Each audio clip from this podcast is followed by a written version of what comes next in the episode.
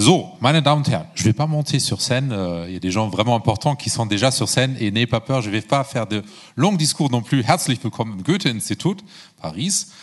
Ich freue mich sehr, dass Sie heute Abend hier sind. Ähm, N'ayez pas peur, je continue tout de suite euh, en français, mais quelques mots euh, d'allemand ici dans cette institution euh, qui fait aussi la promotion de la langue allemande. Euh, voilà, c'est un peu obligatoire. Je suis vraiment ravi et Florian, euh, on avait parlé il y a, quelques mois. Euh, Yves, je rencontre pour la première fois des éditions du Typhon. Euh, et euh, dans cette édition, magnifique édition, maison d'édition, vous avez sorti Dans la nuit de E.T.A. Hoffmann, un auteur voilà, qui m'est très cher personnellement. Voilà, édition des, contes. Et pourquoi? Parce que E.T.A. Hoffmann s'est éteint il y a exactement 200, 200 ans euh, en, en 1822. Euh, je suis très en content et vous allez, euh, voilà, vous êtes entouré des gens, des experts qui vont vous pr- présenter non seulement, si j'ai bien compris, cet univers qui s'ouvre dans, les 50, dans l'édition de Dans la nuit, mais aussi un peu l'univers de E.T.A. Hoffmann qui, voilà, qui est en soi une sacrée aventure. Bien évidemment, il y a quelqu'un qui va animer cette rencontre de manière plus que habile. Et euh, Anthony, je vais commencer avec avec vous, et puis je vous laisse tout de suite la parole. Euh, voilà, vous êtes, euh, vous avez fondé les rencontres littéraires euh, variant les éditions en live Vlil. Si je, je suis désolé si je, je comprends. Et si j'ai bien compris, on est déjà en live aussi. Avec, euh, donc je, je tiens à saluer évidemment aussi euh, le public en, ligne et vous allez, euh, euh, voilà, qui était euh, fondé en 2020 avec l'objectif de mettre en lumière les maisons d'édition indépendantes, comme c'est le cas de la médiation euh, Typhon, ou plus confidentielles. et voilà. Donc, c'est un peu l'occasion de présenter cette magnifique euh, édition. Et bien évidemment, je tiens à souligner aussi, mais je pense que vous allez en parler aussi, euh, non seulement c'est une édition d'E.T.A. Hoffmann, mais avec une illustration absolument magnifique. Je tiens aussi, euh, ça aussi je, à souligner, mais bon, ça vous allez aborder pendant la discussion. Ça y est, vous avez survécu au mot euh, d'introduction. Et maintenant, je laisse la parole vraiment aux gens qui savent et profitez bien de, cette rencontre autour des E.T.A. Hoffmann. C'est la dernière euh, d'un- d'une tournée Hoffmann à Lyon, Nancy, Toulouse et maintenant Paris. Donc voilà, la dernière euh, à vous et à vous, Anthony. Maintenant, merci d'être là. Schön, dass.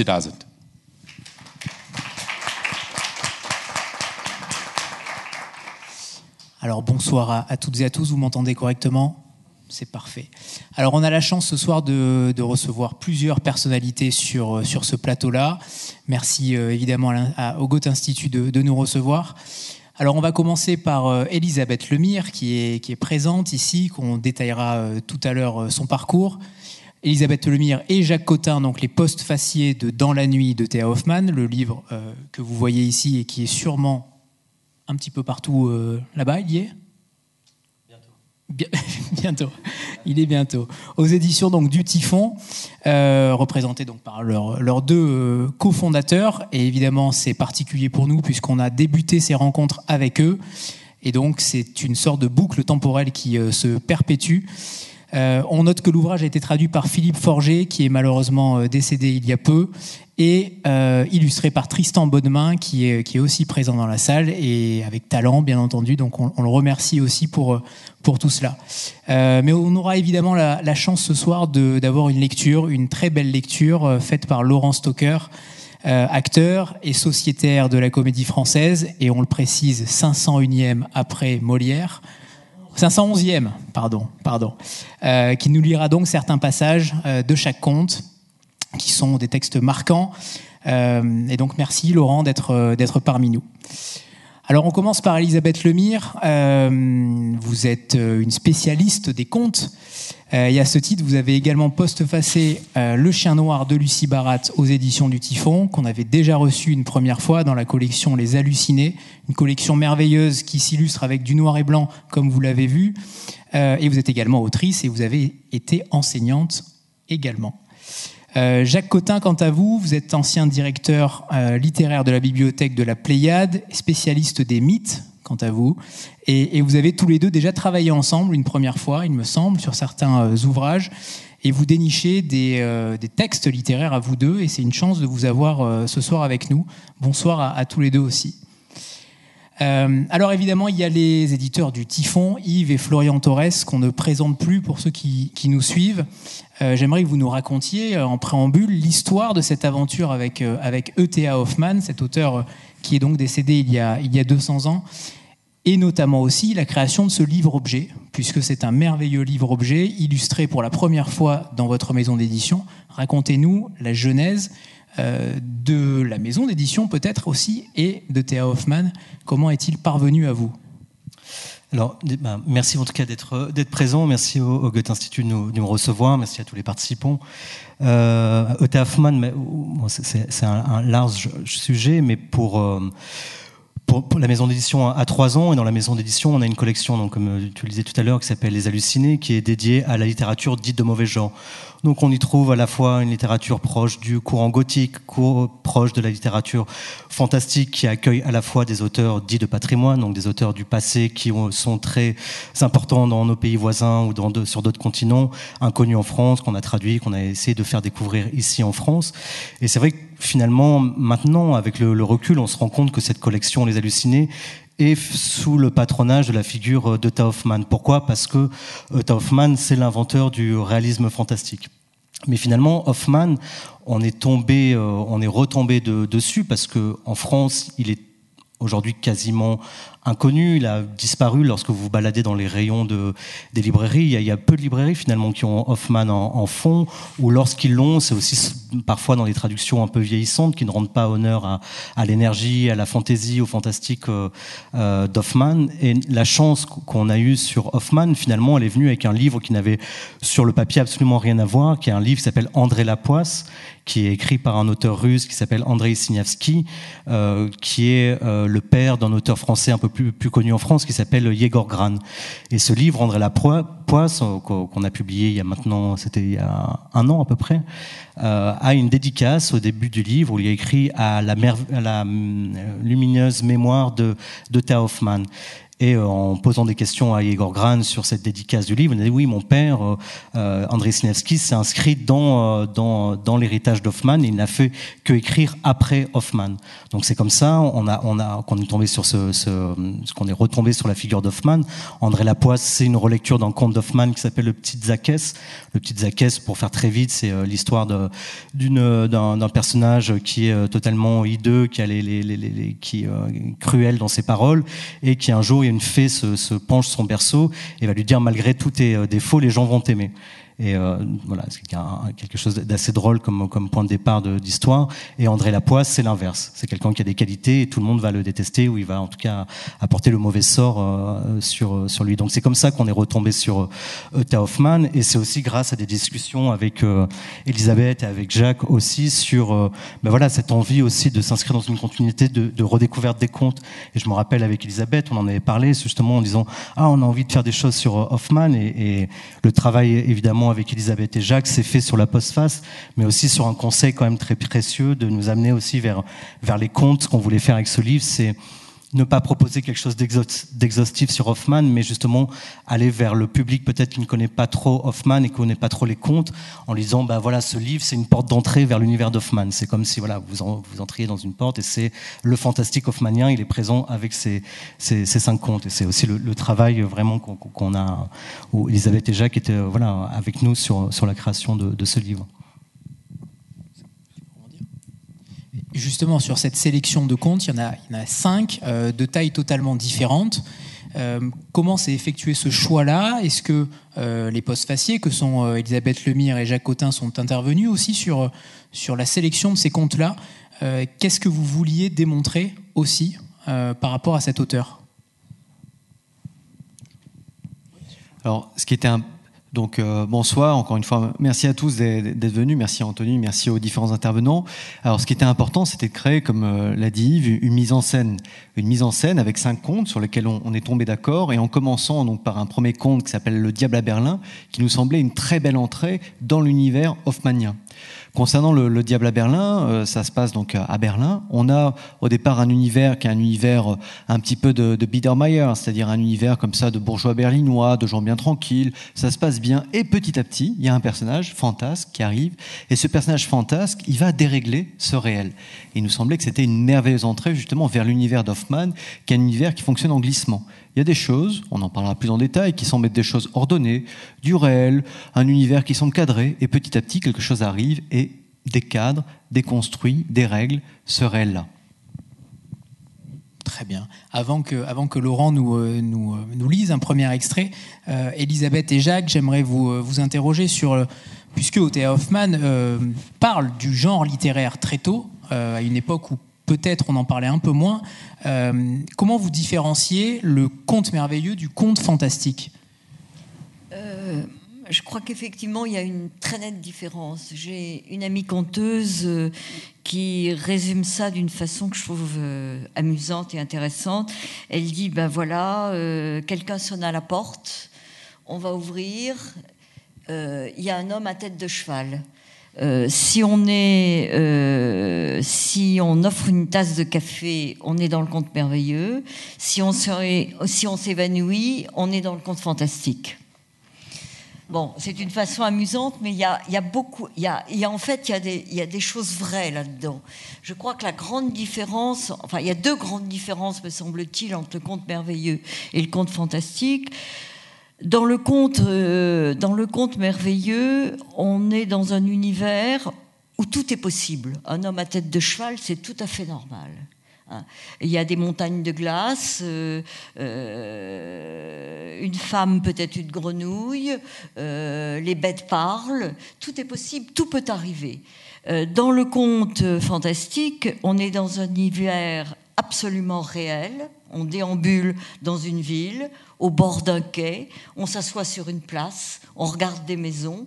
C'est un univers absolument, c'est notre univers, c'est notre univers à nous, et il n'y a rien a rien d'étrange dans cet univers-là. Ça, c'est la, la première grande différence entre le conte merveilleux et le conte fantastique. La deuxième différence, je pense, c'est que euh, les deux chemins euh, sur lesquels le, héros fantastique et le héros merveilleux euh, avancent sont totalement différents.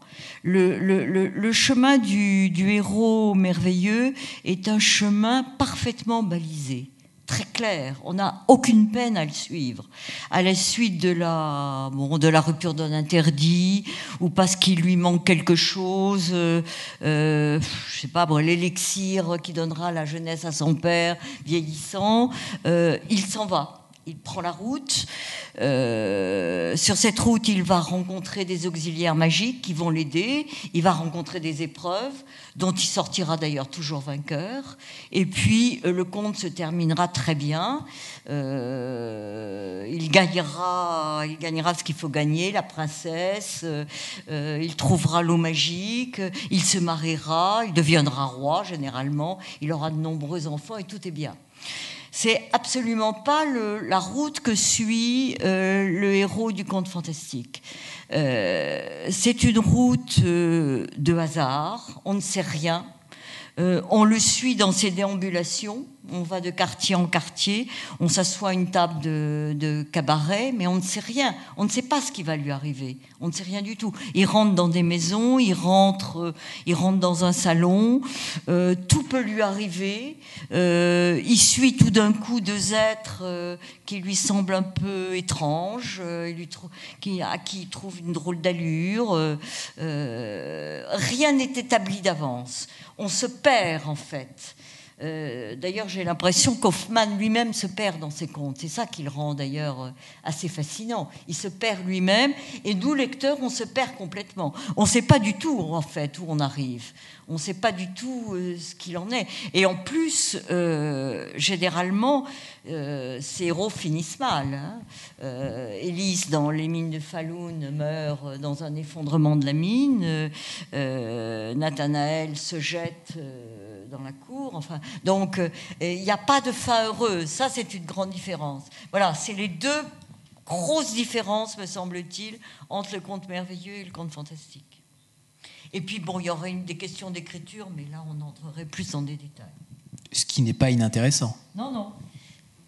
Vous pouvez, vous pouvez euh, développer, Elisabeth, si vous le souhaitez. Euh, oui, mais je ne vais pas monopoliser le. Non, euh, je veux dire que dans, dans Hoffman, il y a quelque chose qui.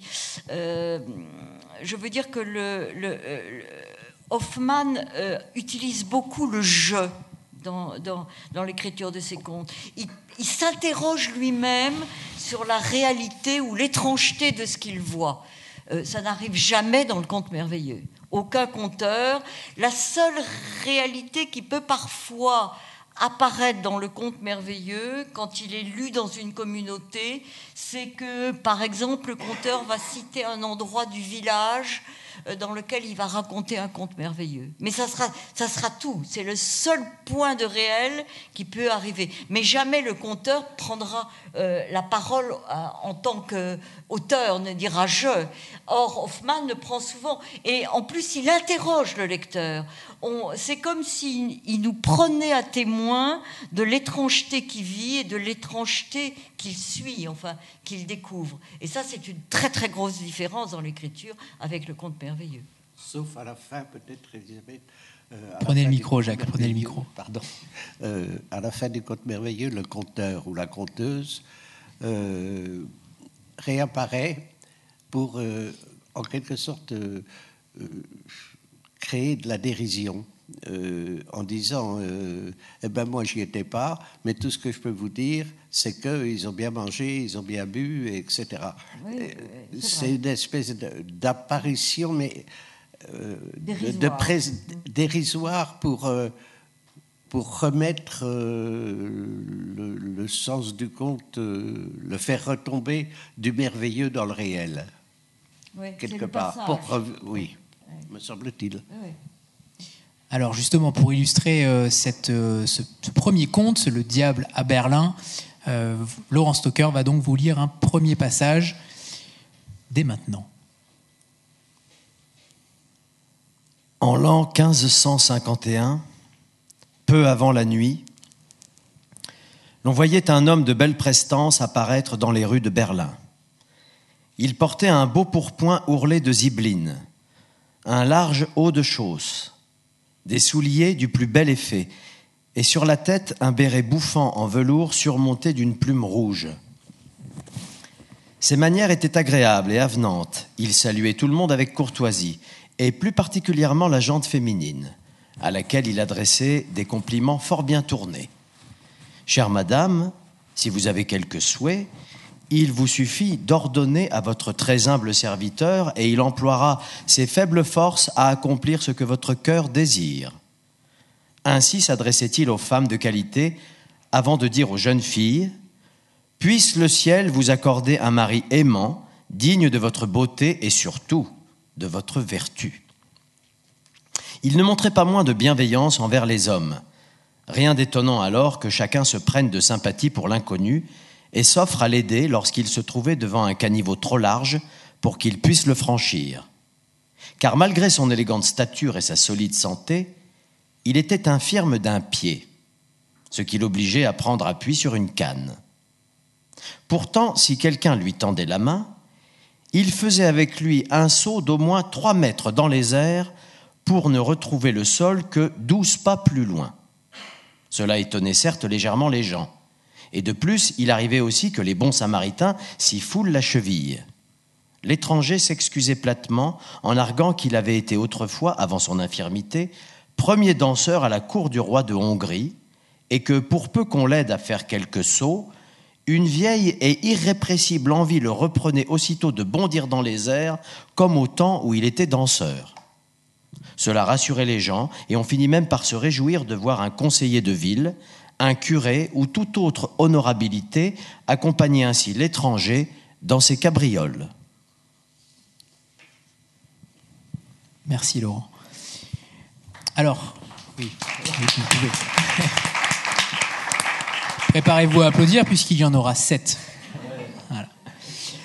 Euh, J'aimerais qu'on contextualise aussi, puisque certains peut-être ici ne connaissent pas forcément la vie de Théa Hoffmann. J'aimerais que vous nous parliez de son, de son parcours, de sa vie, qui est souvent appelé génie déglingué. euh, et avec différentes, euh, différentes formules, puisqu'il est passé longtemps, longtemps également par l'opéra, par la musique. Expliquez-nous qui était ce E.T.A. Hoffman. Oui, alors ce qui est touchant justement chez euh, les idoles littéraires, c'est qu'on peut trouver en, somme deux types d'idoles. C'est-à-dire qu'il y a les idoles absolument parfaites qui ont euh, écrit des livres que vous auriez voulu écrire, qui ont composé les poèmes que vous auriez voulu composer, qui ont fait un, peu tout à votre place. Et on a au contraire, sorte d'idole un peu bancale, un peu cassée, un peu fragile, et c'est le cas d'Ethel Hoffman. Et Hoffman, il faut savoir que son grand rêve, c'est pas d'être écrivain, c'est d'être musicien. Il aurait voulu devenir un grand compositeur. Bon, euh, il est né à Königsberg, donc aujourd'hui Kaliningrad, en, Prusse euh, orientale, qui était la ville de Kant et la ville de Ernst Wiechert aussi, auteur de, de romans d'Aberger. Bon, et il aurait voulu donc devenir un grand musicien. Le problème, c'est que quand il écrivait des mélodies, les mélodies qu'il avait en tête, quand il les écrivait sur le papier, elles étaient, elles étaient un peu plates. Le problème aussi, c'est que quand il essayait de les jouer, quand il, il calait ses doigts sur le piano, et eh ben ça sortait euh, véritablement platement. Bon, et c'est au final qu'à la fin de sa vie, une vie qui était double, c'est-à-dire que le jour, il avait un poste de juriste, il travaillait euh, très sérieusement, sa carrière était une carrière laborieuse parce qu'il s'est fâché avec énormément de notables, énormément de responsables, parce qu'il en faisait des caricatures, c'est-à-dire qu'en parallèle, il dessinait. Une vie double dans la mesure où il était aussi juriste, très sérieux, mais le soir, il passait sa vie à, picoler dans les tavernes, il aimait beaucoup boire, etc. Et c'est euh, justement lors d'une soirée euh, de picole avec l'un des amis qui s'appelait Julius Hitzig, qui était éditeur et écrivain, qui lui a dit écoute, voilà, tu racontes tellement bien des histoires, tu es tellement rigolo, etc. Mets-toi à écrire. Il n'y avait jamais pensé. Il avait déjà écrit, il avait écrit sur la musique. Il avait écrit un texte magnifique sur l'âme romantique pardon, de Beethoven. Bon, donc il n'avait jamais écrit. Et là, il s'est mis à écrire, et très rapidement, c'est à la fin de sa vie, ce qu'il ne savait pas, mais en gros, 7 à 8 ans avant sa mort, que cet homme-là, qui se vivait comme étant un raté, qui se vivait comme étant un perdant magnifique, qui se vivait comme étant donc une figure de beautiful loser, est devenu un grand écrivain. Et tout de suite, ces textes ont plu, ont plu en Allemagne. Et ensuite, il y a eu un travail intéressant, un travail bancal fait par un passeur extraordinaire, mais très mauvais traducteur, Love Weimar, au 19e siècle. Passeur extraordinaire parce qu'il a fait passer les textes d'Hoffmann en français, mais mauvais traducteur parce que, en gros, quand il avait des difficultés, il disait, oh non, ça c'est difficile, hop, il coupait. Et parfois, il inventait des choses. Donc, les traductions qu'on peut retrouver chez, en livre de poche, folio, etc., ce sont des traductions qui, en fait, sont des réinventions d'Hoffmann. Donc, on a un passage entre la France, l'Allemagne, le monde germanique, le monde francophone, et au 20 XXe siècle, a une résonance importante des contes d'Hoffmann, on en reparlera chez Freud, Sigmund Freud. Donc voilà, auteur euh, à la vie compliquée, aventureuse, détruite et qui se vivait euh, non pas comme étant un génie absolu, mais comme quelqu'un qui avait raté sa vie parce que sa grande vie ça aurait dû être musicien. Mais en fait, cette musique, cette musicalité, ce rythme-là, il n'a pas réussi, encore une fois, à la retranscrire par la musique, mais par l'écriture. Comment on peut expliquer justement cette dichotomie entre le, fait que sa musique soit très plate et son écriture autant exaltée? Est-ce qu'il y a une réelle explication à cela? C'est pour rebondir à ce que disait euh, Elisabeth tout à l'heure sur la sensation quand on lit les contes d'Hoffmann, où il y a toujours quelque chose d'inachevé, quelque chose presque de l'état de brouillon. Et je trouve que c'est intéressant sur la réception en France d'Hoffmann au, au 19e siècle. Donc Balzac, Théophile Gautier ont fait des textes dans le style d'Hoffmann. Et je sais plus où j'avais lu ça dans un critique qui disait que le, fantastique chez les Français, quand Balzac s'était mis, c'était quelque chose de très sérieux, la façon d'appréhender ça. Et on sent chez Hoffmann que finalement, toute la frustration de ne pas avoir été musicien passe peut-être aussi dans la littérature et passe sur quelque chose où en fait il prend pas du tout son activité au sérieux. Et comme le disait Florian, c'est sans doute une écriture aussi qui vient un peu sur le jeu, mais peut-être le jeu comme on a pu avoir plus tard avec les surréalistes, de je suis dans une taverne, j'écris des contes sur ce que je vois, sur le dérèglement, sur le fantastique. Et Schaufman, la jouissance peut-être quand on le lit, c'est ça aussi, c'est qu'on a vraiment la sensation de quelqu'un qui se prend pas au sérieux. Et, et c'est rare aussi d'avoir un, écrivain qui, de par sa profession, n'est pas dans quelque chose finalement. Il, il a sans doute jamais voulu être écrivain alors qu'il voulait vraiment être musicien. Et c'est vrai que Florian disait sur sa carrière, il y a des choses en tant que musicien dramatiques. Enfin, il est, je crois, c'est directeur de théâtre en 1917. Une euh, Ondine, c'est Ondine qui est joué. Le théâtre brûle. Il y a quelques représentations et ça brûle. La malchance est en permanence sur lui. Et peut-être que sur l'écriture, c'est le seul moment où il y a cette voix qui s'ouvre un peu lumineuse. Parce que quand, les, les, quand même les, les, espaces de lumière sont très rares dans, chez Hoffman, même dans ses contes, mais dans sa vie en général. Et c'est comme si cet espace de lumière, il se dit bah voilà, c'est trop facile pour moi, je le prends pas au sérieux. C'est ce qui est drôle aussi dans, dans, dans Hoffman. Et effectivement, donc malchance extérieure et malchance intérieure. Malchance extérieure, c'est tous les, les, épisodes de Poisse qu'on a pu voir. Euh, il y a sa représentation, le théâtre brûle. Euh, la malchance extérieure, c'est qu'il faisait partie d'une génération euh, qui euh, a subi les guerres napoléoniennes, donc il se déplaçait d'une ville à l'autre. Et malchance intérieure, là on a quelque chose bah, un peu plus psychanalytique. Quoi. On est face à, l'annulation rétroactive, c'est-à-dire quelqu'un qui, face à son désir, transforme le désir en obstacle et qui ne cesse de s'auto-saborder. Et ça, ce sera quelque chose de central euh, dans le conte du marchand de sable. Très belle transition. Mais, mais avant, j'aimerais qu'on peut-être qu'on parle de euh, de Hoffmann en tant que d'écrit politique et en critiquant la bourgeoisie, en critiquant euh, la ville de Berlin notamment. Est-ce qu'Hoffmann est un auteur politique? Est-ce que dans son œuvre, est-ce qu'il y a quelque chose de politique? Bonne question. Normalement, quand euh, les gens analysent les, textes d'Hoffmann, les gens sont quand même, euh, par rapport à tout ce qu'il a traversé, tout, ce qui s'est passé à l'époque de sa vie, euh, non, il n'y a pas de traces de, de, de, de des, des guerres napoléoniennes, il y a très peu de choses. Par contre, on sent effectivement qu'il est un observateur de la vie locale, de ce qui est en train de se passer. Mais je ne pense pas que ce soit un écrivain politique, Hoffman, ou en tout cas qu'il est un écrivain à revendication, si c'est ça le, sens de la question que tu poses. Après, il est très conscient de ce qui se passe dans son siècle, dans son époque. Il y a, il y a par exemple, euh, euh, je sais plus si c'est dans le Petit Zacchès, mais un conte qui n'est pas présent dans, dans le recueil, où il s'amuse à critiquer les Lumières, par exemple, à critiquer la philosophie des, des Lumières. Mais je, Hoffman, c'est par contre un très bon observateur euh, aussi. On sent qu'il lit, aussi ce qui est en train de se passer. Il lit romantique, il lit. Mais politiquement, je pense pas que ce soit un auteur, en tout cas, qui avait un si c'est ta question, c'est est-ce que c'est un auteur à message Pas du tout, je pense pas. Non. Moi, je pense que sa, sa critique, c'est ses caricatures ouais, oui, voilà. qui, euh, finalement, lui ont causé un grand tort. Ça lui a coûté un poste, quand même. Hein. Mais là, je pense qu'il s'en est donné à cœur joie. Et probablement de ses supérieurs, en tout cas. Oui, c'est ça, ouais, observateur Donc là, de la vie il a locale. critiqué, là, certainement. Mais je, on ne voit pas dans le texte euh, une critique de la société ou des, des, pouvoirs en place, mais dans les caricatures, certainement. Après, il est sans doute par ses contes à rebours d'une certaine philosophie de son époque, par contre.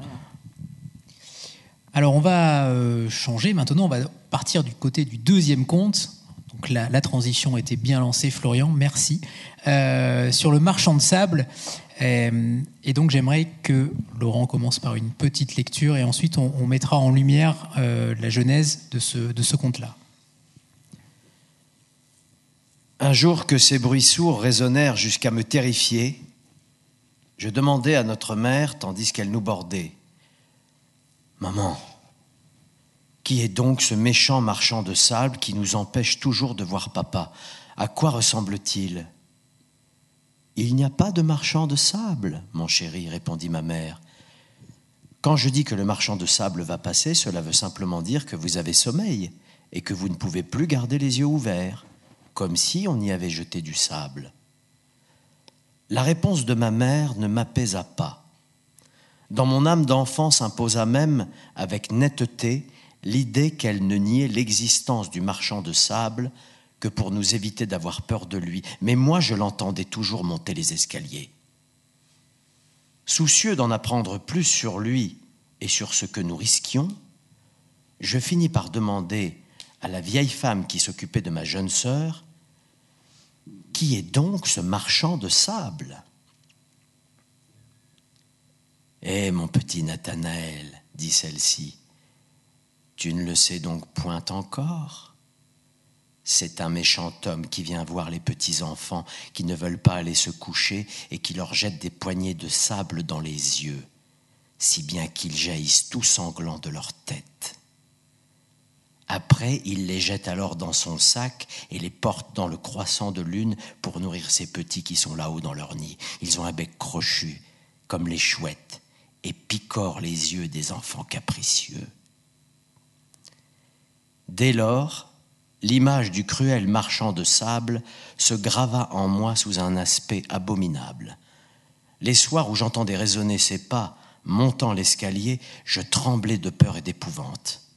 Ma mère ne pouvait alors rien tirer d'autre de moi que ce cri bégayé au milieu des pleurs Le marchand de sable Le marchand de sable Sur quoi je courais dans ma chambre et toute la nuit, l'imminente apparition du marchand de sable me torturait.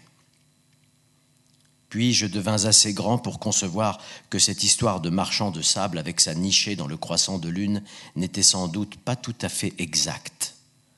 Néanmoins, le marchand de sable demeurait pour moi un fantôme effrayant, et j'étais saisi d'horreur, voire d'épouvante, quand je l'entendais non seulement monter l'escalier, mais aussi ouvrir violemment la porte de la chambre de mon père pour y pénétrer. S'il s'absentait parfois, c'était pour mieux revenir plusieurs fois de suite. Cela dura des années. Il m'était impossible de m'habituer à ce spectre sinistre, et l'image de cet horrible marchand de sable restait vivace en moi.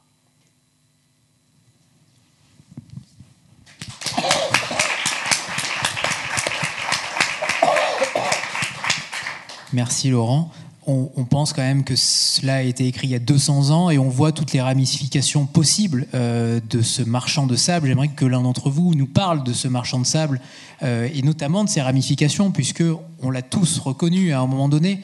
On voit très bien tout ce qui s'est passé ensuite, euh, ensuite ce conte-là. J'aimerais que vous nous parliez de ce, conte-là en particulier, puisqu'il apparaît quand même extrêmement brillant et extrêmement évocateur pour tout le monde, évidemment, dans la salle, mais aussi pour euh, tous les lecteurs. Oui, euh, c'est un conte euh, à partir duquel que Freud a utilisé pour définir le fantastique.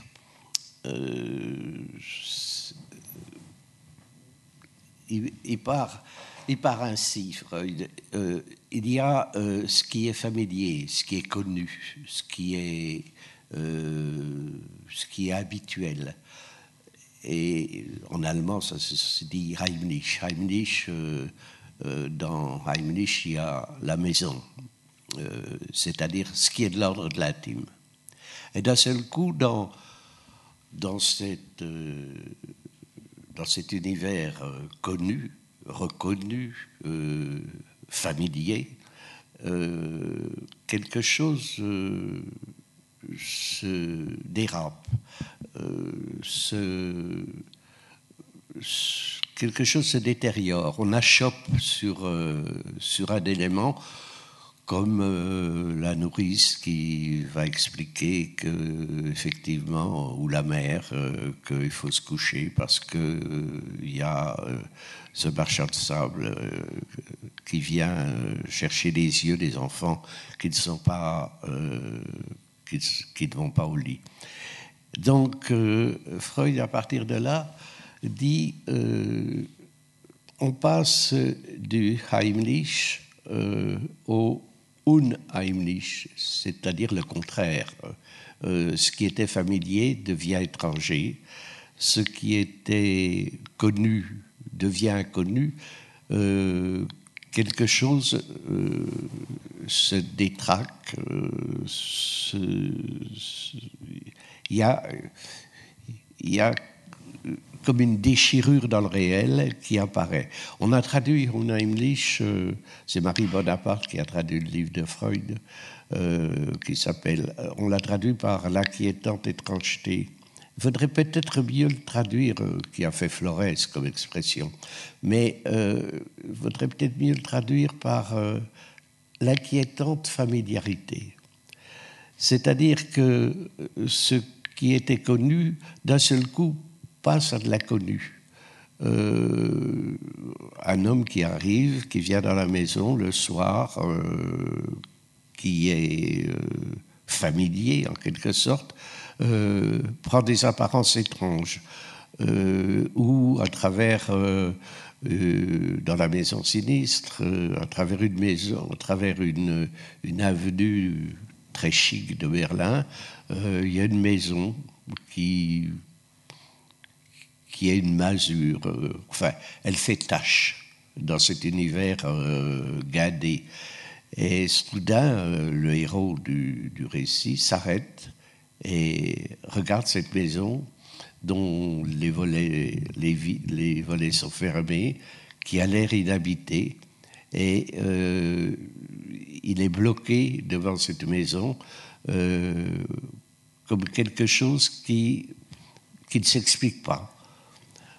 Je pense qu'il y a ça dans, euh, le conte, euh, dans le marchand de sable. Il y a ça tout au long. C'est-à-dire que euh, on, se trouve devant un personnage, puis ce personnage est redoublé, on parlera peut-être des doubles tout à l'heure, ce personnage est redoublé, puis ce personnage, est-ce que c'est le double de l'autre? Est-ce que c'est le même?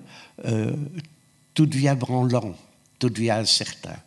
Et c'est à partir de là que naît euh, une espèce d'angoisse sous-jacente, sourde, sourde, parce que euh, Hoffman ne donne jamais d'explication. Euh, on, on est euh, devant cet autre qui est peut-être le même, mais qui est peut-être vraiment un autre. Et jusqu'à la fin du conte, on ne saura pas vraiment si c'était le même ou si c'était si c'était deux personnages différents. Et en cela, c'est très contemporain. Ça fait partie d'une sorte de figure d'ambivalence. Euh, J'aimerais que vous nous parliez de cela. Est-ce lui, est-ce Theo Hoffman, qui a créé cette notion de double euh, et qui a inspiré tant d'autres tant d'autres auteurs ensuite? Bon, les doubles, oui, euh, ça existe aussi. Il y a un, roman de Dostoïevski qui s'appelle Le Double. Euh, mais il y a aussi, il faudrait parler de- d'Edgar Poe. Il y a une nouvelle d'Edgar Poe qui, à mon avis, un conte d'Edgar Poe, qui, à mon avis, est peut-être le plus proche euh, d'Hoffmann pour, euh, pour définir le fantastique. Cette nouvelle d'Edgar Poe s'appelle William Williamson. Et ce personnage a quelqu'un qui le suit partout et qui qui s'appelle lui aussi William Williamson et qui lui ressemble étrangement. Il est né la même année que lui. Il fait les mêmes études que lui. Alors, euh, les critiques euh, s'interrogent, est-ce que c'est un double réel ou est-ce que c'est une projection euh, du personnage qui s'appelle William Williamson euh, qui euh, s'est créé cette espèce de d'être qui le suit partout. En définitive, le personnage original en a marre, n'en peut plus. Et il provoque son double, ce double qu'il suit partout en duel. Et il le tue. Et le double en mourant lui dit, eh ben, tu t'es tué toi-même. Et l'autre meurt. Euh, Qu'est-ce que sont ces doubles? Est-ce que ce sont des projections de soi ou est-ce que c'est une part de personnage inventé, imaginaire, euh, qui naît d'une espèce de, folie de soi? On ne sait pas, on reste, on reste incertain. Et à ce titre, donc, euh, Laurent, si vous le voulez bien, pour un deuxième extrait du Marchand de sable, toujours, puisque c'est un conte particulièrement euh, important dans son œuvre.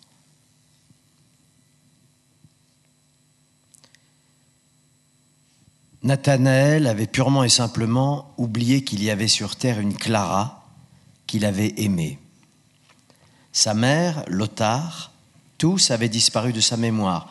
Il ne vivait que pour Olympia, auprès de laquelle il restait des heures à se répandre en fantaisie sur son amour. Sans faiblir, il discourait sur sa soif d'une vie intense, sur les affinités psychiques électives, sur toute chose qu'Olympia écoutait religieusement. Du plus profond de son pupitre, Nathanaël sortit tout ce qu'il avait jamais écrit. Poèmes, fantaisie, visions, romans, récits, augmentés quotidiennement de sonnets, stances et canzone, s'envolant dans l'azur. Et il ne se lassait pas, les uns après les autres, de les lire à Olympia des heures d'affilée. Il faut dire que jamais il n'avait eu d'audi- d'auditrice aussi formidable. Elle ne brodait ni ne tricotait, ne regardait point par la fenêtre, n'avait point d'oiseaux à nourrir, point de bichon ni de minou avec qui jouer. Elle ne roulait entre ses doigts aucune boulette de papier, ni rien d'autre d'ailleurs. Elle n'avait pas besoin de réprimer un bâillement par une petite toux affectée. Bref, elle restait des heures à fixer son amant dans les yeux sans bouger, ni même esquisser le moindre geste, son regard devenant de plus en plus brûlant et de plus en plus vivant.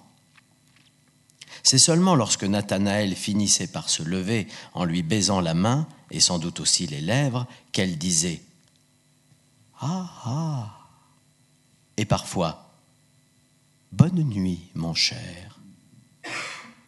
Ô toi, âme admirable de profondeur, s'écriait Nathanaël une fois dans sa chambre. Il n'y a que toi, toi seul pour me comprendre entièrement. Il tressaillit d'extase en pensant à la symbiose qui se révélait jour après jour entre son âme et celle d'Olympia.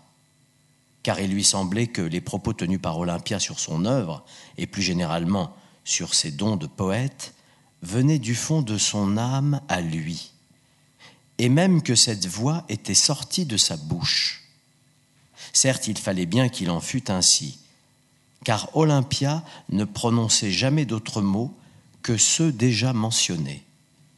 Mais si Nathanaël, dans ses instants de lucidité, venait à se souvenir de la passivité totale et du quasi-mutisme d'Olympia, il n'en disait pas moins les mots. Que sont les mots? Son regard céleste en dit plus long sur tous les mots de la terre.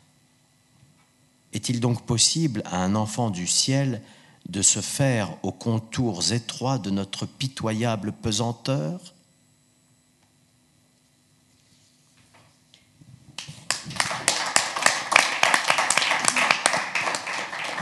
Merci Laurent.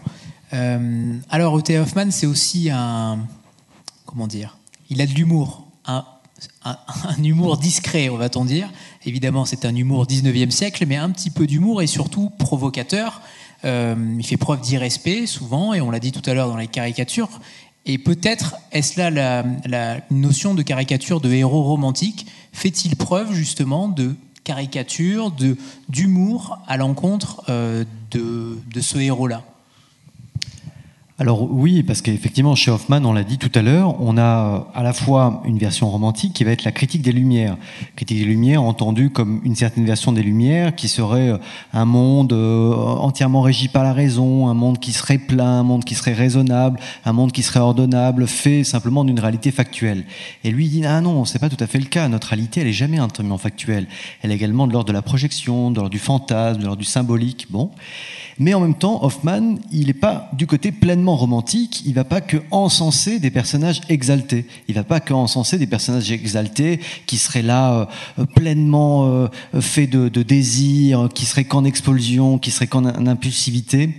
Là, on l'a entendu euh, avec l'extrait lu, on a aussi un envers du personnage romantique dans le personnage de Nathanaël, le personnage principal du marchand de sable, un envers du romantisme dans le double féminin de Nathanaël dans le conte Vampire, et également dans le personnage de Théodore dans La Maison Sinistre, où on a un personnage qui devient amoureux de ses visions. Là, dans le texte qu'on a entendu, on a, dans l'extrait qu'on a entendu, on a le personnage caricature de romantique qui s'appelle donc Nathanaël, qui est amoureux d'une femme. Tous ses amis lui disent ah cette femme elle est, est quand même elle a l'air d'être un peu elle est un peu sotte quoi. Et euh, lui dit non au contraire vous avez vu elle aime mes poèmes elle m'écoute elle m'entend elle m'idéalise et cette femme c'est une poupée.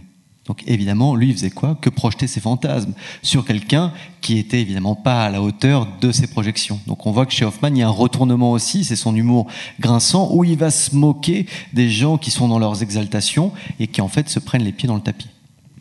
Moi, je suis pas tout à fait d'accord. Je trouve que c'est au contraire tragique. Euh, je vois pas du tout d'humour là.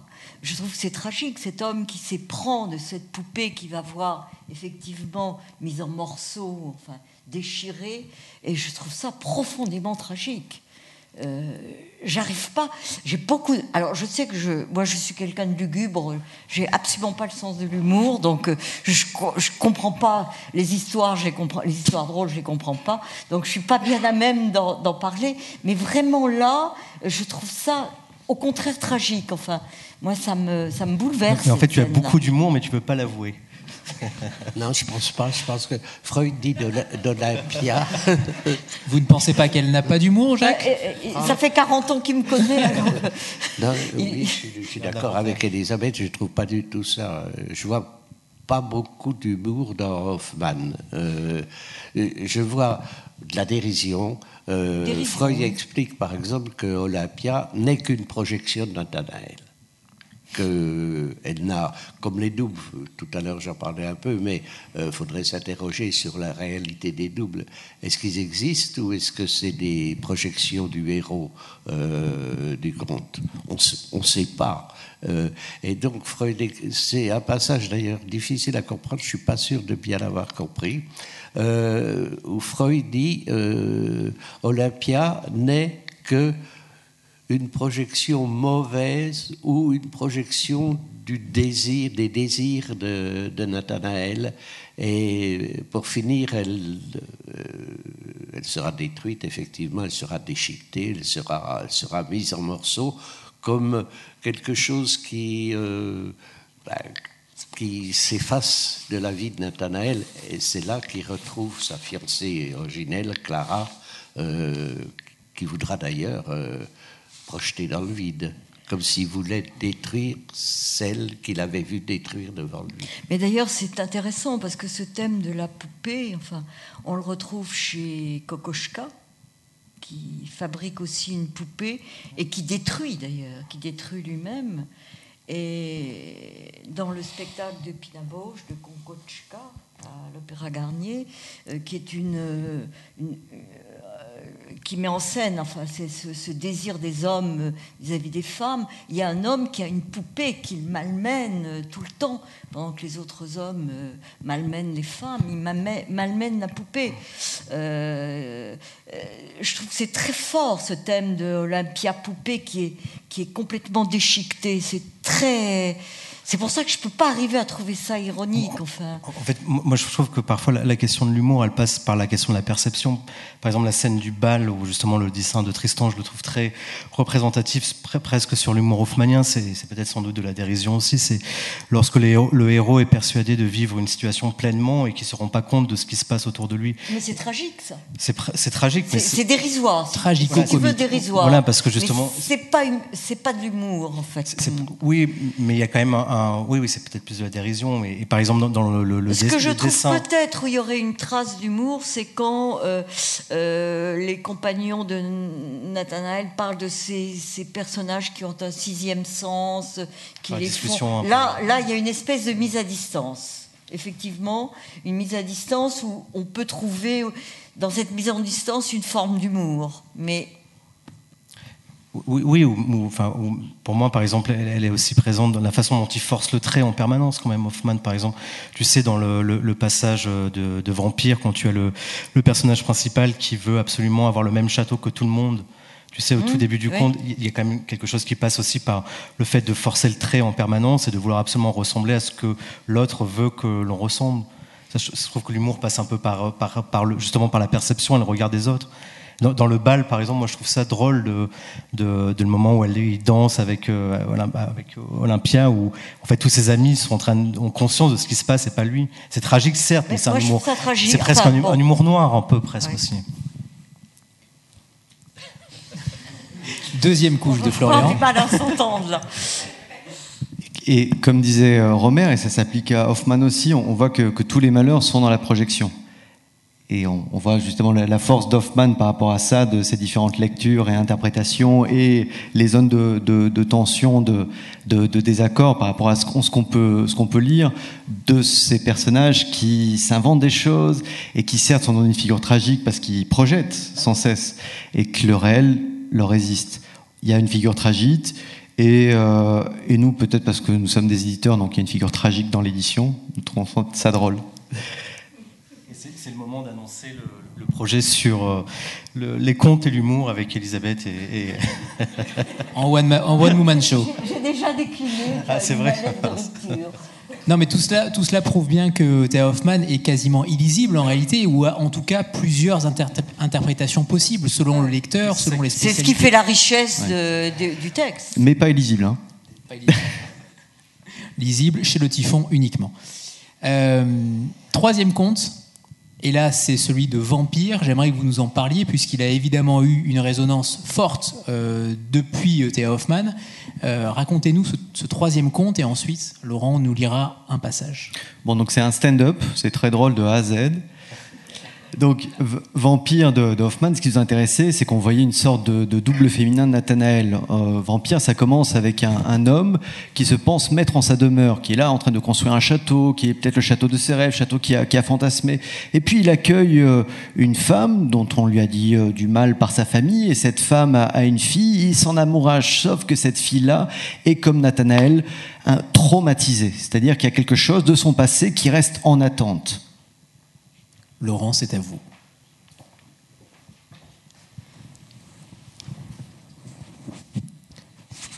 Brutalement, la vie quotidienne du comte s'en trouva bousculée. Il ne pouvait s'empêcher de croire qu'une faveur particulière du destin avait amené à lui seul, avait amené à lui la seule qui, en devenant son épouse, pourrait sur cette terre lui apporter du bonheur. Quant à l'attitude de la vieille baronne, elle ne varia pas durant son séjour. Elle restait silencieuse, grave et même renfermée sur elle-même, montrant quelquefois de la douceur d'âme et un cœur ouvert à tout plaisir innocent. À la longue, le comte s'accoutuma au visage étrangement sillonné et blême, à la silhouette spectrale de la vieille femme, attribuant l'ensemble à son état maladif ainsi qu'à son penchant pour la nuit car il avait appris de ces gens qu'elle faisait souvent des promenades nocturnes à travers le parc en direction du cimetière. Hippolyte ressentait de la honte de s'être laissé de la sorte influencé par les préjugés de son père, dont ne s'était pas débarrassé son vieil oncle, qui le pressait instamment de vaincre le sentiment qui s'était emparé de lui et de renoncer à une union qui, tôt ou tard, ne pourrait que précipiter sa perte. Mais ces prêches manquèrent entièrement leur effet. Convaincu que son amour était partagé, le comte demanda la main d'Aurélie, et on peut facilement imaginer avec quelle joie la baronne qui, ainsi arrachée à sa pauvreté, accepta cette demande au bord de l'apoplexie. La pâleur et ce trait particulier qui indique un tourment profond et insurmontable avait disparu du visage d'Aurélie. La béatitude de l'amour rayonnait de ses yeux et un éclat rosé rehaussait ses joues. Mais au matin du jour des noces, un funeste hasard contraria les vœux du comte. La mère d'Aurélie fut trouvée gisante, sans vie, sur le sol du parc, non loin du cimetière, tête contre terre. On la ramenait au château au moment précis où le comte, s'étant levé, appréciait de sa fenêtre les délices d'un bonheur remporté de haute lutte. Il crut la baronne frappée de son mal habituel, mais tous les moyens mis en œuvre pour la ramener en vie furent vains. Elle était morte. Au lieu de s'abandonner aux épanchements d'une violente douleur, Aurélie, muette et sans larmes, semblait paralysé au plus profond de son être par le coup qui l'a frappé.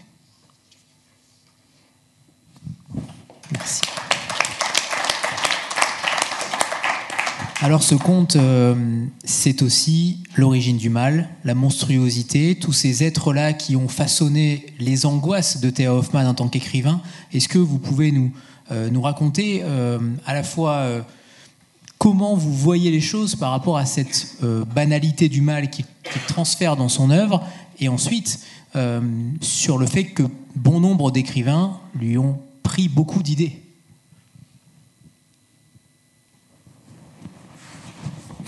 C'est pas facile comme question. Bon, euh, la banalité du mal, on va pas aller chez Arendt quand même. Oui, je pense que tout à l'heure on parlait de la biographie d'Hoffmann. Euh, je pense que quelque part euh, il est passé.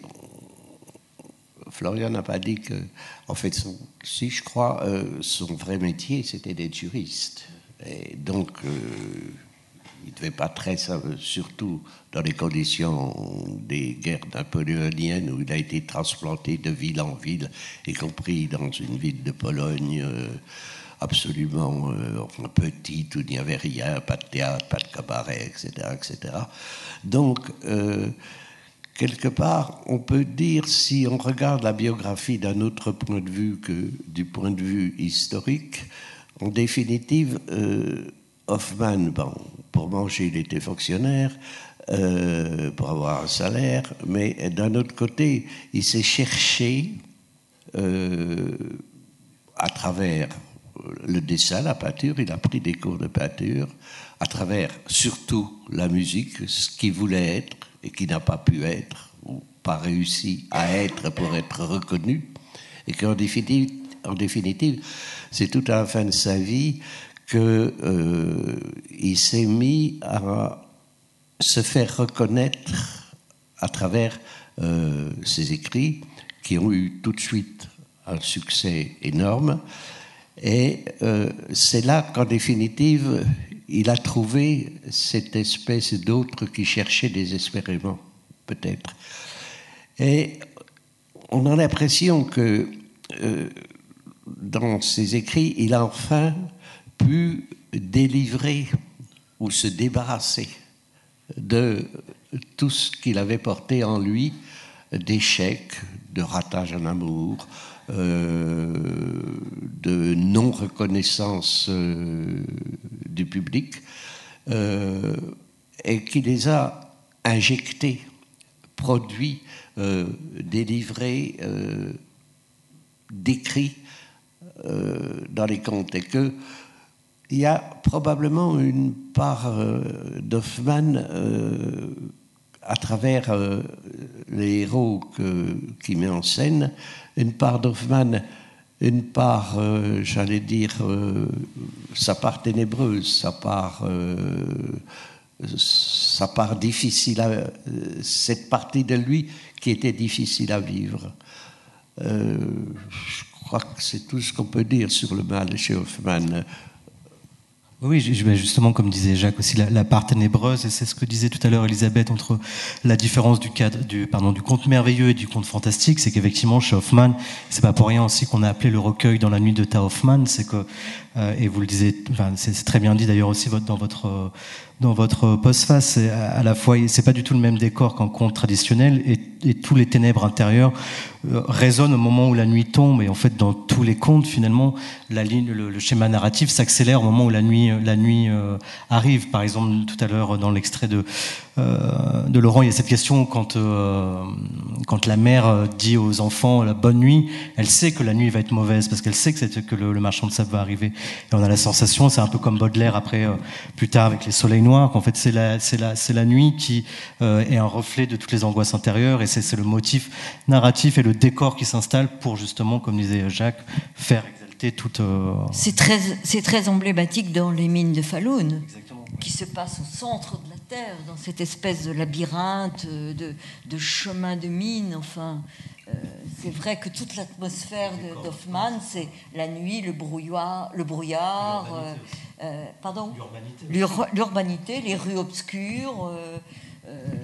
et, ça fournira d'ailleurs toutes les images du cinéma expressionniste. Euh, je trouve que quand Elise est sur les quais, là, ça fait penser à l'arrivée de Nosferatu dans le, film de, de, Murnau. Enfin, euh, c'est exactement la même. Et quand, quand, il veut louer, quand il veut louer une maison, euh, ça fait penser à, la maison sinistre. Enfin, c'est vraiment le décor. Hoffman a, a, donné tout le décor du cinéma expressionniste allemand. Enfin, pour moi, enfin, du moins. Il y a peut-être une notion pour le mal euh, qui, euh, qui, se trouve d'ailleurs à la fois dans le Marshall Sable et dans Vampire, c'est la notion de fantôme qui revient assez souvent. Par exemple, Clara dit à son frère Nathanaël plusieurs fois, elle lui écrit et elle lui dit, euh, il n'est pas d'accord du tout avec elle, mais elle lui dit, quand il aura reconnu que euh, Coppelius et Coppola, ne sont que des fantômes de son propre moi, eh bien, il sera guéri. Et on retrouve aussi la notion de, fantôme, cette, mère qui meurt, la mère d'Aurélie, qui meurt, elle est déjà morte en arrivant en quelque sorte, puisque elle est décrite comme avec des doigts de squelette. La notion de fantôme qui, qui revient souvent, ce serait peut-être euh, la part du mal chez Hoffman. Euh, c'est une notion qui est euh, un peu difficile. Pour bien la comprendre, il faut passer peut-être par l'anthropologie. Dans l'anthropologie, tous les historiens, les sociologues disent que le fantôme, c'est celui qui n'a pas été bien enterré ritualisé dans sa mort. D'ailleurs, on voit encore aujourd'hui à quel point, quand quelqu'un disparaît dans un, accident d'avion, etc., les gens sont assoiffés, c'est pas le mot, euh, sont désespérés tant qu'ils n'ont pas le corps pour pouvoir faire le deuil, le, mettre quelque part, le ritualiser. Le fantôme, psychiquement parlant, ce serait quoi? Ce serait peut-être euh, un deuil qui n'a pas pu être fait, un résidu, euh, ce qui reste. Peut-être pour Nathanaël, euh, Coppelius et Coppola sont des fantômes parce que euh, a ce résidu de cette peur d'enfant. Et ils viennent euh, soudain, cette peur imaginaire, intérieure, vient surgir soudain sous la forme de personnages. Est-ce qu'ils existent? Ne sait pas. Euh, c'est aussi peut-être le fantôme qui erre dans ses contes, et le mot est employé souvent, euh, y compris dans la traduction en français, euh, c'est aussi peut-être l'objet d'un désir qui n'a pas, qui n'a pas été atteint. donc, n'ayant pas pu obtenir cet amour d'une femme, etc., etc., euh, euh, cet objet revient comme un fantôme hanté le personnage, ou parfois l'hanté sous la forme d'un automate, Olympia.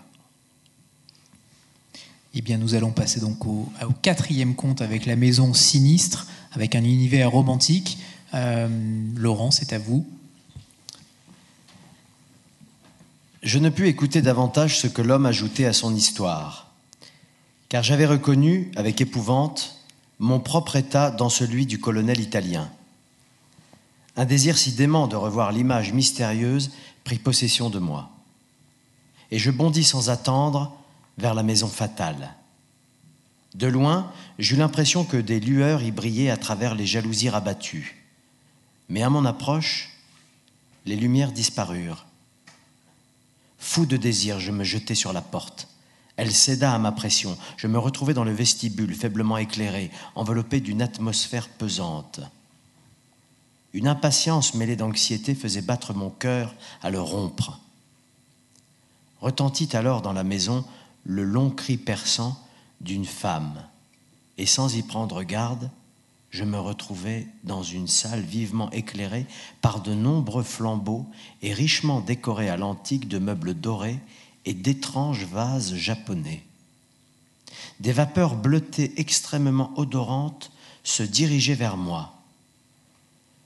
Bienvenue, bienvenue, cher fiancé, l'heure est proche, la noce approche. Ainsi criait de plus en plus fort la voix d'une femme, et tout comme je suis bien incapable de savoir comment j'étais arrivé dans cette salle, je suis aussi incapable de dire comment sorti de la nuée des encens une femme élancée, resplendissante d'élégance. D'une voix stridente, elle répétait Bienvenue, bienvenue, cher fiancé, enfonçant vers moi les bras ouverts. Horreur. Son visage était cireux, abominablement déformé par l'âge et la folie. Elle planta ses yeux dans les miens. Transi d'une profonde épouvante, j'essayais de reculer. Mais médusé par le regard de braise de cette harpie, je ne pouvais ni détourner le regard de l'horrifiant visage de la vieille femme, ni bouger. Alors que je chancelais, elle arriva à ma hauteur.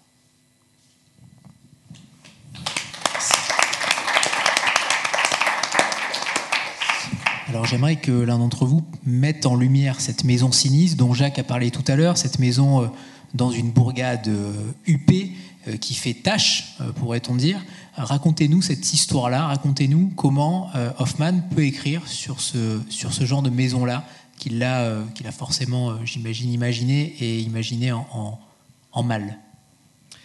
Donc, dans la maison sinistre, on est avec une, bande d'amis, c'est un peu des, des, personnages peut-être d'écrivains, d'intellectuels. En, tout cas, il y en a un qui, ressort, qui est un peu l'être romantique, qui ne cesse de voir des choses, de voir des choses un petit peu partout.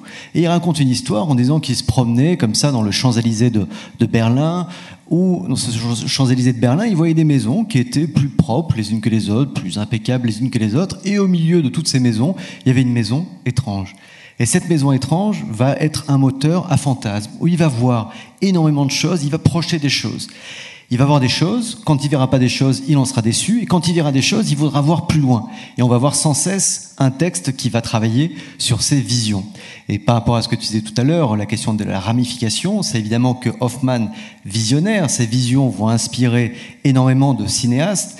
Et ce qui comptait pour nous dans ce texte-là et dans le recueil qu'on a proposé, c'était proposer donc de nouvelles traductions qui faisaient entendre la vivacité d'Hoffman, sa dérision, son travail, mais également d'associer ça avec pour nous un travail formidable d'un illustrateur contemporain qui s'appelle Tristan Bonnemain, qui est ici présent et qui vous proposera, si vous le souhaitez, des dédicaces de ses recueils, en créant un, texte qui soit un texte illustré. C'est-à-dire que de ces visions naissent des visions. Et ces visions, ces illustrations, elles ne sont pas simplement là, évidemment, pour figer l'imaginaire. Au contraire, elles permettent de créer un lien, une mise en scène entre les textes. Et créer un lien en faisant quoi? En faisant des illustrations qui sont en fait une fête c'est-à-dire une invitation à lire les autres textes, une invitation à aller plus loin, une invitation à continuer. Une fois qu'on a fini un texte, on a une image qui est comme une lumière où on se dit tiens, qu'est-ce qui se passe ailleurs?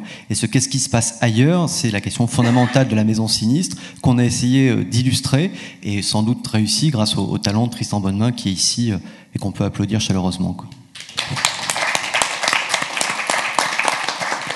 Et c'est aussi la question du miroir. Il est beaucoup question de miroir dans l'œuvre d'Hoffmann, et notamment dans ce, dans ce conte-là. J'aimerais que vous nous parliez, peut-être, euh, Elisabeth, Jacques, de, ce, de cette notion de, de, miroir, de double, certes, mais là, on est davantage sur le miroir, sur le fait qu'on qu'on puisse se voir euh, d'une manière différente.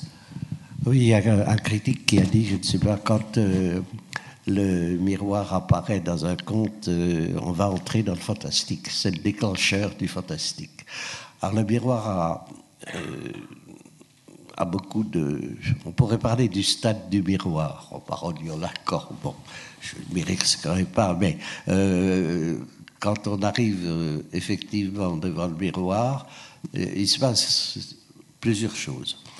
Il se passe que on se voit, on, peut plus se voir. On ne se voit plus on voit quelque chose d'autre. On voit par exemple, je crois que c'est dans le diable, euh, dans, dans, Marchand de sable, euh, non, c'est dans un autre conte. Euh, on voit des yeux qui ne sont pas les siens.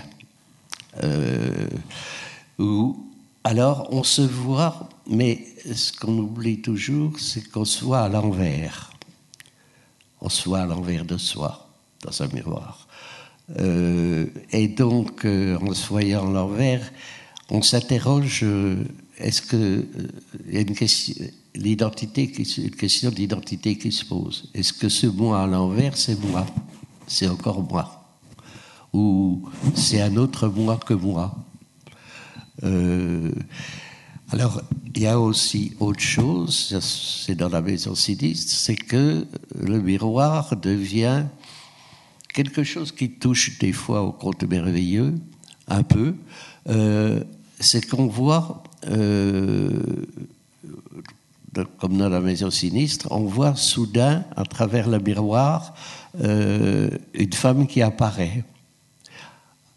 Alors, il est dans la rue, il regarde avec son miroir à la fenêtre de cette maison sinistre, et il voit une magnifique euh, jeune fille, jeune femme, etc.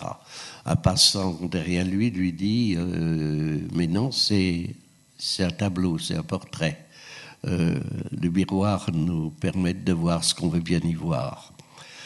Donc, euh, on entre, mais ce miroir de poche qu'il a acheté à un marchand ambulant lui permet, en revanche, une fois qu'il repart, qu'il est chez lui, de voir la femme qu'il a vue à la fenêtre. Donc le miroir lui redonne la présence d'un personnage absent. Donc, à travers euh, toutes ces différentes faces, euh, ces différentes façons qu'a le miroir de fonctionner, euh, le conte fantastique, et Hoffman en particulier, mais les Français, comme Théophile Gautier, qui copiera beaucoup Hoffman, mais qu'il copiera, j'allais dire, en le rationalisant, en lui enlevant du fantastique, parce que en définitive, les choses qui restent inexpliquées chez Hoffman, ou les choses sur lesquelles on doute, est-ce que le double c'est un double ou est-ce que c'est le même, euh, chez Gauthier, euh, on aura la réponse, on aura une réponse raisonnable. On est au pays de Descartes, on, saura exactement ce qui s'est passé. Donc, dans ce, ce, rôle du miroir permet, dans le conte fantastique, d'entrer dans un autre univers qui fait trembler tout l'univers, qui fait trembler le réel, puisque euh, où on ne s'y voit pas, où on s'y voit à l'envers, où on voit autre chose. Et même, euh, j'ajouterais qu'il est tellement fort, ce rôle du miroir, c'est que quand il va rencontrer dans un dîner la fille qui voit dans le miroir, il n'éprouvera plus de désir. Il n'a du désir que pour l'image de la fille dans le miroir. Ça, je trouve ça d'une force extraordinaire. Le miroir devient beaucoup plus fort que le réel. Euh, le réel, finalement, casse le, pouvoir du, de, ce, que peut, ce que peut permettre le miroir. Et puis, il y, a, quand même le conte euh, d'Hoffmann où l'homme euh, abandonne au miroir son image. Ce qui est totalement antinomique avec notre société actuelle Absolument. où le miroir est totalement Absolument. partout partout. Et là, l'homme a perdu son image dans, dans, dans, un miroir. Je, trouve absolument. Ça me hante, ce conte, d'ailleurs. Je me dis qu'un jour, peut-être, je perdrai mon image comme ça. Je trouve mais ça... pas non, non, mais quand on y réfléchit, ça, ça peut vous hanter, en fait. Et, le fait que l'homme euh, n'éprouve plus de désir quand il voit la femme en, en, en réalité, je trouve ça d'une puissance extraordinaire comme trouvaille d'auteur. Alors on va attaquer notre euh, dernier conte, mais avec deux extraits. Et pour commencer, Laurent Snoker va nous lire le premier, Les mines de Falloun, qui est donc un, un, conte préféré d'Elisabeth Lemire parce qu'il y a beaucoup d'humour. Fort d'au moins 150 hommes, l'équipage du navire des Indes orientales accostait dans de nombreuses barques surchargées et se préparait au Onsning. Ainsi surnommaient les matelots cette fête célébrant leur retour et qui s'étend sur plusieurs jours. Costumés d'étranges vêtements colorés, des musiciens ouvraient la marche avec violon, fifre, hautbois et tambour qu'ils frappaient vaillamment, tandis que d'autres les accompagnaient par des chants guillerets. Deux par deux, les matelots les suivaient. Les uns, vestes et chapeaux décorés de rubans bariolés, agitaient leurs banderoles au gré du vent, d'autres dansaient, sautaient. Tous poussaient des cris de joie qui résonnaient jusqu'au ciel. Le joyeux cortège passa ainsi les chantiers navals et traversa les faubourgs jusqu'à celui de Haga, où il s'apprêtait à festoyer dans une auberge. À l'intérieur, l'alcool coula à flots et on vida pinte sur pinte. Comme il en va avec les marins rentrant de voyages lointains, toutes sortes de jolies filles se joignirent bientôt à eux, alors la danse commença et la joie se fit de plus en plus effrénée, l'allégresse de plus en plus déchaînée. Seul un marin, svelte et joli garçon d'à peine vingt ans, s'était éclipsé hors de ce tumulte pour s'asseoir sur un banc près de la porte du cabaret.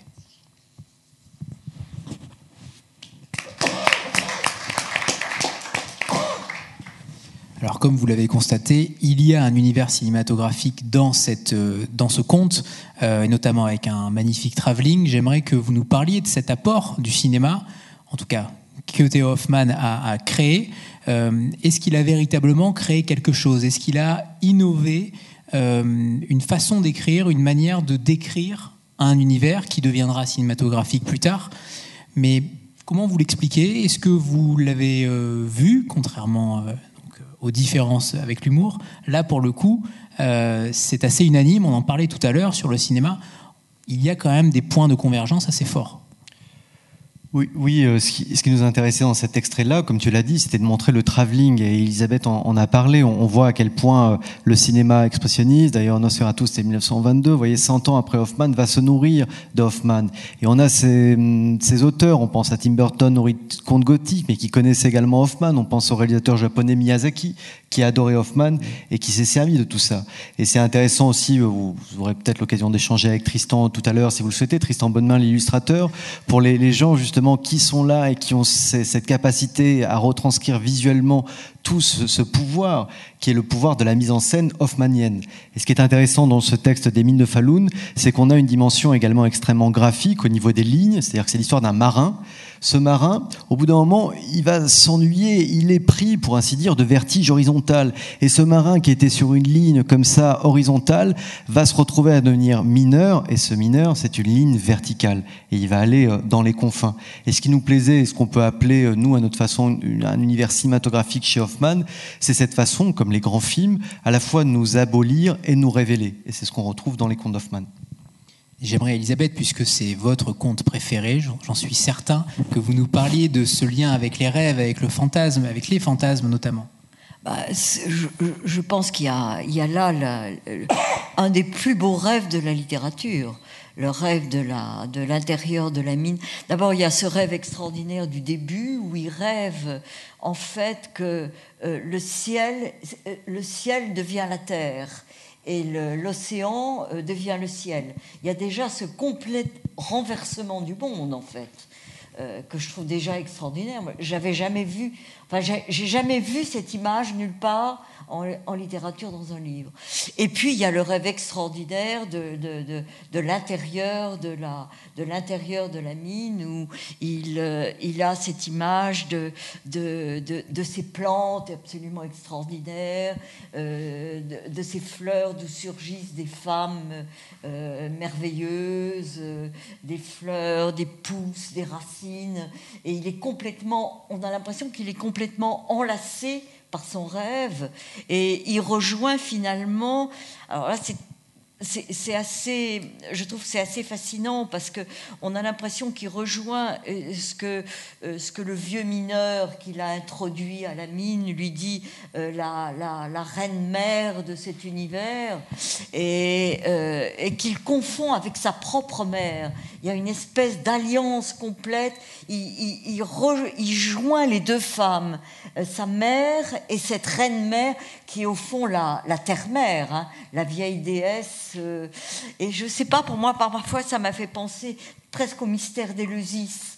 Il y, a, une espèce de. on a l'impression qu'il va assister à une cérémonie euh, mystérieuse au fond de la mine. Et je trouve que là, il y a, quelque chose d'absolument. Il, y, a une description de la part d'Hoffman que je trouve absolument prodigieuse. Alors, Laurent va nous lire un second extrait maintenant des mines de Falun et nous reviendrons ensuite dessus. À peine s'était-il allongé sur sa couche, fatigué, fourbu, qu'un rêve déploya ses ailes. Tout se passait comme s'il était dans un beau navire qui voguait à pleine voile sur une mer miroitant sous une voûte céleste de nuages sombres. Mais en baissant son regard vers les vagues, il ne tarda pas à se rendre compte que ce qu'il avait pris pour la mer était une masse ferme, transparente et étincelante, et que tout le navire se fondait miraculeusement dans sa lueur, si bien qu'Hélice se retrouvait sur un sol en cristal et apercevait au-dessus de lui une voûte rocheuse au reflet noirâtre. car ce qu'il avait d'abord pris pour la voûte céleste était de la roche. Poussé par une force inconnue, il fit quelques pas, mais à cet instant, tout se mit à se mouvoir autour de lui, et de merveilleuses fleurs et plantes d'un éclat métallique, telles des vagues frissonnantes, s'élevèrent du sol, faisant monter leurs corolles et leurs feuilles des plus profondes profondeurs pour les enlacer gracieusement. Le sol était si clair qu'Élise pouvait distinguer nettement les racines des plantes. Devenant de plus en plus aiguisé, son regard aperçut tout au fond d'innombrables et délicieuses silhouettes virginales qui se tenaient enlacées de leurs blancs bras brillants. De leur cœur jaillissaient ses racines, ses fleurs, puis ses plantes. Lorsque les nymphes souriaient, un son doux et harmonieux parcourait la vaste voûte, et les merveilleuses fleurs en, métal s'élançaient toujours plus haut et plus joyeuses. Un sentiment indescriptible de douleur et de volupté mêlée s'empara du jeune homme, un monde d'amour, de langueur, de désir charnel s'ouvrit en lui. Comment descendre? Je veux tant vous rejoindre, s'écria-t-il en se jetant les bras écartés sur le sol de cristal. Mais celui-ci se déroba, et Élise flottait dans un éther chatoyant.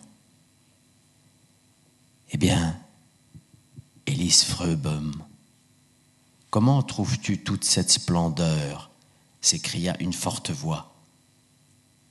Élise aperçut auprès de lui le vieux mineur. Mais à mesure qu'il le regardait, celui-ci se transformait en silhouette géante, moulue dans de la lave incandescente. Élise fut près de s'épouvanter, mais à cet instant, un éclair soudain jaillit des profondeurs et le visage sévère d'une puissante femme apparut. Élise sentit le ravissement qui s'intensifiait dans sa poitrine se transformer en une angoisse qui le broyait. Le vieil homme l'avait entouré de ses bras en s'écriant Prends garde à toi, Élise Freubom. C'est la reine. Tu peux encore tourner ton regard vers les cieux. Sans y penser, il tourna la tête et s'aperçut que les étoiles du ciel nocturne luisaient à travers une fissure de la voûte céleste. Une voix douce et triste appela son nom en une plainte larmoyante. C'était la voix de sa mère. Il crut voir sa silhouette là-haut où naissait la fissure. Mais c'était une délicieuse jeune femme qui, depuis les cieux, lui tendait la main en l'appelant par son nom. Emporte-moi là-haut, dit-il au vieil homme. Je suis de ce monde supérieur et de ce ciel bienveillant. Prends garde à toi, dit l'homme d'une voix sourde. Prends garde à toi, Freubom. Sois fidèle à la reine à qui tu t'es voué. Mais comme il plongeait de nouveau son regard dans le visage figé de cette puissante femme, il sentit que tout son être disparaissait dans la roche brillante. Pris d'une peur sans nom, il poussa un hurlement qui fendit ce rêve merveilleux dont la félicité et l'épouvante résonnaient au plus profond de son être.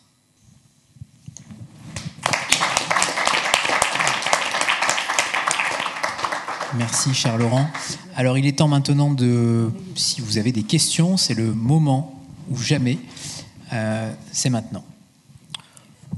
Si vous vous demandez si ce livre-là peut faire un beau cadeau de Noël, la réponse est oui. Voilà. On a quelques exemplaires euh, à la vente qui peuvent être dédicacés euh, soit par les postes faciés ou par le formidable illustrateur présent ici et qu'on ne cesse de remercier.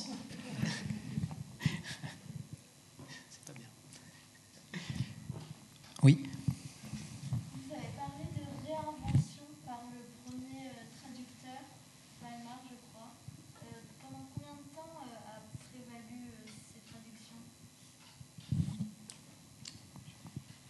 ces traductions traductions, c'était quoi 1848, je crois, les, traductions euh, de Weimar. C'était euh, ces traductions-là, c'était des adaptations dans le sens où il y avait vraiment des coupes à l'intérieur du texte pour que ça aille plus vite. Et ensuite, il y a eu des traductions qui ont été faites, c'était quand Dans les années 50, par euh, Madeleine Laval et Albert Béguin. de l'intégralité des textes d'Hoffmann, mais avec certaines, comme ça faisait une somme importante de textes, avec certaines reprises de traduction de Love Emma. Et nous, sur cette traduction de, donc de, de, Philippe Forger, c'était, euh, bon, évidemment, on n'était pas dans une volonté d'exhaustivité, mais c'était de, avec ces cinq contes de les proposer vraiment avec de nouvelles traductions et non pas avec l'inspiration de, de Weimar. Alors, ça a l'air d'être, euh, tout le monde a l'air d'être rassasié. C'est le moment des cadeaux de Noël. merci infiniment, merci infiniment à Aurélie Marquet euh, du Goethe Institut, merci au Goethe Institut évidemment de nous accueillir, et merci à tous ceux présents pour cette belle rencontre, et merci évidemment à vous et, à l'équipe Lille euh, dans son ensemble. Merci.